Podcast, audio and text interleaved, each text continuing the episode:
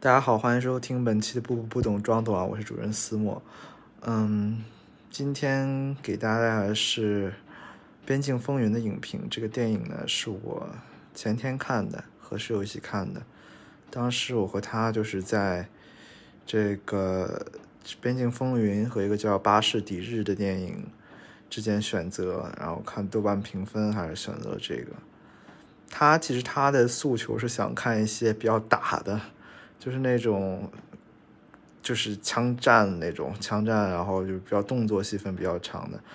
然后当时我看这个简介，我发现两个其实都讲的讲的是这种，这个《边境风云》讲的是孙红雷扮演的这个毒枭的故事。这是毒孙红雷扮演这个人物是连接其他所有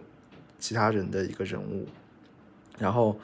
是讲他的故事。然后我想毒枭啊，就想到那个什么。呃，湄公河行动啊什么的，就感觉应该会挺打的吧，各种枪战啊，那种捣毁窝点呀那种感觉。然后巴士底日其实也是跟是跟恐怖袭击有关系的，所以说，但是就感觉这个评分高一点，就看一下这个，而且这个还是国语片，就是是一二年上映的。怎么说呢？看完这个，我是觉得我是选，觉得我选择的很对。虽然这个并这个电影并没有。很打，就是他，然后我们开玩笑说，这其中有一点是高叶饰演的一个角色，高叶就是就是如果你们看过《我是余欢水》的话，应该知道那个里面有一个美艳的他们公司的余欢水的一个女上司，就是她，是她饰演的这个，当时一二年她是一个小女生，饰演一个小女生，这其中最有动作场面的就是她这个小女生和另外一个小女生打架。就是 剩下的真的没有什么动作场面了，基本上就是靠文戏和一些激烈的对峙戏在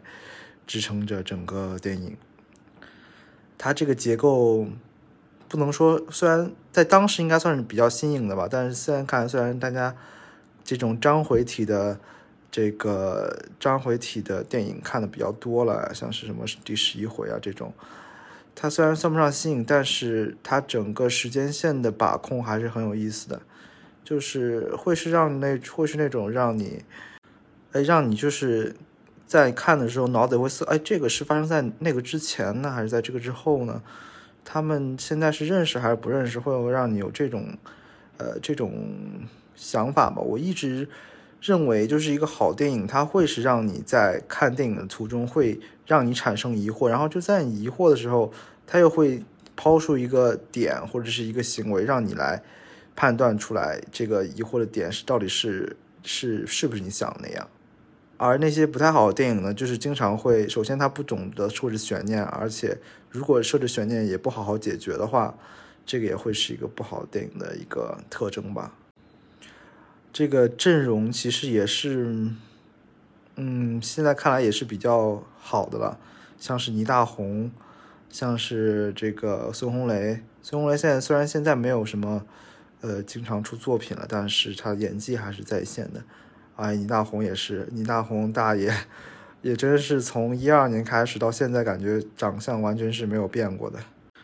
这个事情主要讲的就是一个在边境的一个毒品交易，然后导致了一个跨度为十年左右、十几年的一个，就是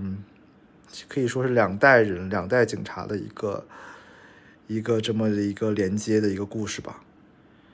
故事其实并没有多复杂，就是没有很多的转折。对对，但是他在最后的五分钟，也就是不算的，呃，不算。不算演职人员表的话，最后的五分钟的反转是非常多的。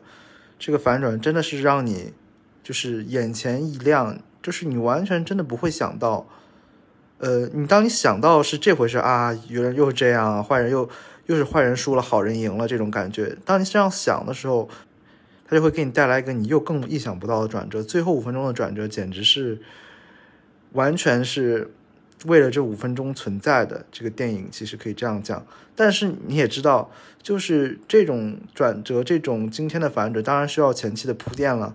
不能说是我吃了五个烧饼吃饱了，然后就是大家都说，那你吃五个烧饼吃饱，你直接吃第五个烧饼不就一样也能饱吗？并不是这样的。所以说，这个嗯，这个电影设置疑问和解决疑问的方法都是特别的让人眼前一新的。虽然《边境风云》这个名字真的是